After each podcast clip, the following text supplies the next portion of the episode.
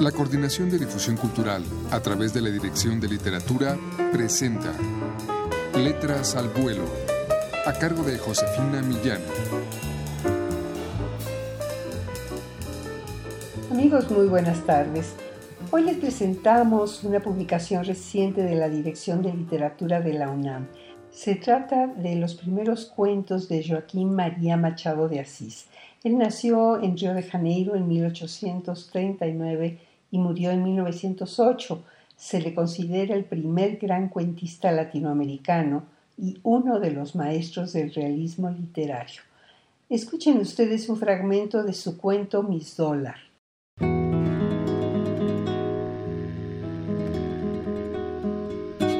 Es conveniente para la novela que el lector permanezca mucho tiempo sin saber quién es Miss Dollar. Sin embargo, por otra parte, sin la presentación de Miss Dollar, el autor se vería obligado a largas digresiones que llenarían el papel sin avanzar en la acción. No hay duda posible. Voy a presentarles a Miss Dollar. Si el lector es joven y dado al carácter melancólico, se imagina Miss Dollar como una inglesa pálida y delgada, escasa de carnes y de sangre, abriendo a la flor del rostro dos grandes ojos azules y sacudiendo al viento unas largas trenzas rubias.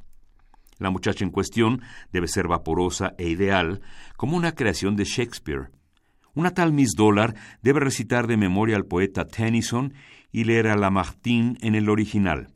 Si supiera portugués, debería encantarse con la lectura de los sonetos de Camoens o con los cantos de González Díaz.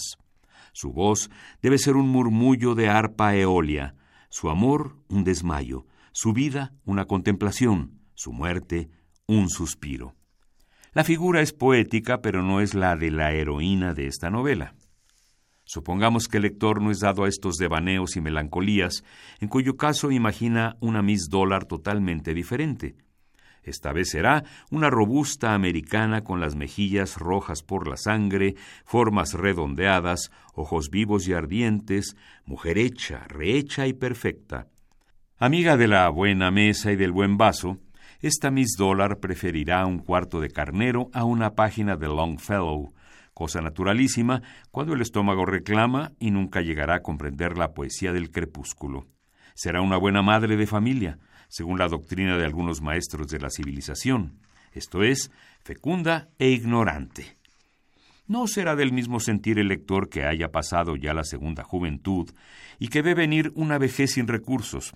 Para ese, la Miss Dollar, verdaderamente digna de ser contada en estas páginas, sería una buena inglesa de cincuenta años, dotada de unas mil libras esterlinas, y que arribando al Brasil en busca de tema para escribir una novela, vivirá un romance verdadero casándose con el lector aludido. Una Miss Dólar así sería incompleta si no tuviera anteojos verdes y un gran mechón gris a cada lado de la frente. Guantes de encaje blanco y sombrero de lino en forma de campana serían el último grito de la moda de este magnífico espécimen ultramarino. Más vivo que otros, acude un lector afirmando que la heroína de la novela no es ni fue inglesa, sino brasileña por los cuatro costados, y que el nombre de Miss Dollar quiere decir sencillamente que la chica es rica. El descubrimiento sería excelente si fuera exacto. Desafortunadamente ni esta última ni las otras son exactas. La Miss Dollar de la novela no es una chica romántica, ni la mujer robusta, ni la vieja literata, ni la brasileña rica. Esta vez falla la proverbial perspicacia de los lectores. Miss Dollar es una perrita galgo.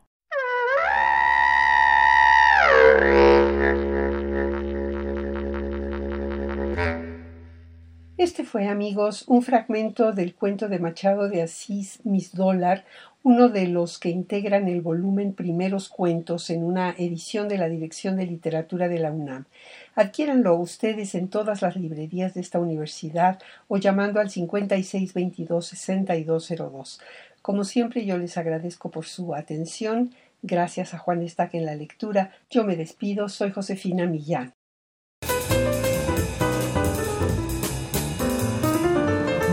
La Coordinación de Difusión Cultural a través de la Dirección de Literatura presentó Letras al Vuelo, a cargo de Josefina Millán.